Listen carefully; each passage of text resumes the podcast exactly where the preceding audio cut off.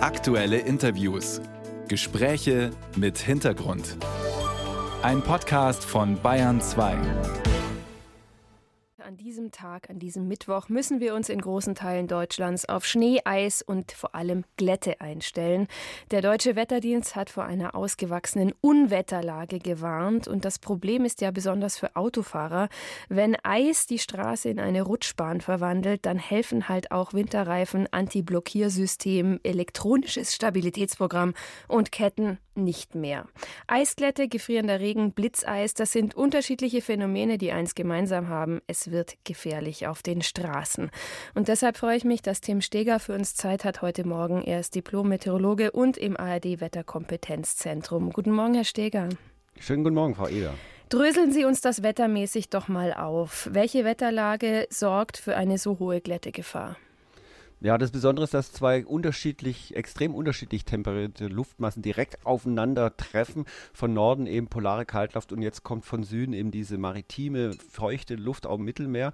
Und äh, diese warme Luft ist leichter, gleitet über die Kaltluft oben drüber und dann passiert eben dieses Problematische, der Niederschlag fällt erst durch die warme Schicht, Schnee taut oder es fällt eben Regen, der kommt tiefer gelegen in die Kaltluft rein. Dort gefriert er dann oder er unterkühlt und trifft dann auf gefrorene Böden. Wir hatten ja zuvor auch eine klare Nacht mit Frost und dann ist eben Glatteis die Folge und das Ganze eben auf breiter Front. Also in dieser Ausprägung wirklich bemerkenswert, extrem selten und sehr gefährlich. Sie sagen in dieser Ausprägung selten. Ich habe auch Freunde, die sagen, ach, dauernd diese Wetterwarnungen vor Dauerfrost und bei jeder Schneeflocke. Ich höre aber so durch, dass man das heute durchaus ernst nehmen sollte. Ja, ganz richtig. Also immer die Kunst, äh, das richtige Warnlevel zu haben. Wenn man zu stark warnt, wird man nicht ernst genommen, wie gesagt.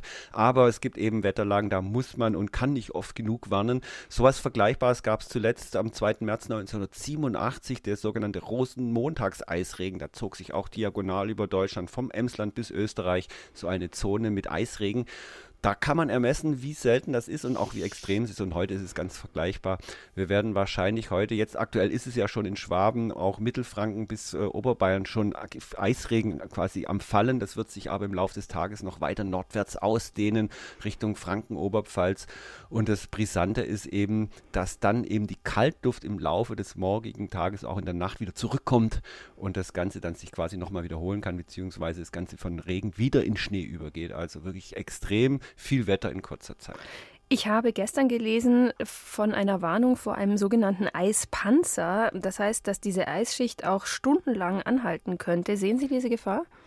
Ja, das Problem ist, dass dieses Aufgleiten dieser Warmluft äh, wird, löst den Niederschlag aus und da das so eine stationäre Pattsituation ist, gibt es eben über mehrere Stunden wirklich Niederschläge, die dann immer in diesen gleichen Bedingungen irgendwie Eis ausbilden und dann kann tatsächlich Zentimeter dick das Eis anwachsen. Natürlich für die Glättesituation ein Problem, aber auch an den Bäumen sammelt sich das Eis. Eisbruch ist da in Gefahr. Es können Äste abbrechen, die Oberleitung vereisen, die Tragflächen von Flugzeugen. Also das ist tatsächlich äh, wirklich äh, nicht ungefährlich und dass das wirklich über Stunden anhält, bilden sich dann eben diese dicken Eisschichten, die dann wirklich zu einer großen Last eben auch werden können. Es gibt ja unterschiedliche Glättegefahren. Ich habe es vorher schon gesagt. Blitzeis, Eisregen, Glätte. Können Sie uns das mal auseinander dividieren, fein säuberlich? Ja. Also der Unterschied zwischen Eisregen und dem sogenannten Blitzeis ist folgender, dass eben die Wassertropfen beim Fallen nach unten in der kalten Schicht zu Eisklumpen gefrieren, bevor sie aufkommen am Boden. Dann ist das Eisregen, also Eisklümpchen. Und beim Blitzeis ist es so, dass Wasser tatsächlich beim Fallen sogar unter 0 Grad abkühlen kann, unterkühltes Wasser, aber noch nicht gefriert. Das tut es dann spontan beim Auftreffen auf eine kalte Oberfläche und sich dann eben blitzartig quasi Glatteis bildet. Das sind so die feinen kleinen Unterschiede physikalisch sehr spannend. Für die äh, Wirkung natürlich das Gleiche. Es bildet sich gefährliches Glatteis und das ist heute wahrscheinlich auch in wei weiten Teilen Bayerns der Fall, dass man eben auch Eisregen und Blitzheiß hat, das dann quasi zu diesen gefährlichen Klettersituationen führt. Wir haben vorher über die ernstzunehmende Warnung heute schon gesprochen. Sie sagen aber nicht nur für Autofahrerinnen und Autofahrer, sondern eigentlich für alle Verkehrsteilnehmer. Ganz richtig. Also selbst wenn man zu Fuß unterwegs ist auf dem Gehweg, da kann man also ganz schnell ausrutschen. Also wenn man wirklich überhaupt nicht vermeiden kann, rauszugehen. Es gibt sogar so alte Tricks, dass man sich alte Socken unter die Schuhe anzieht und dadurch ein bisschen rutschfester wird. Also durchaus zu empfehlen, wenn man da was entbehren kann.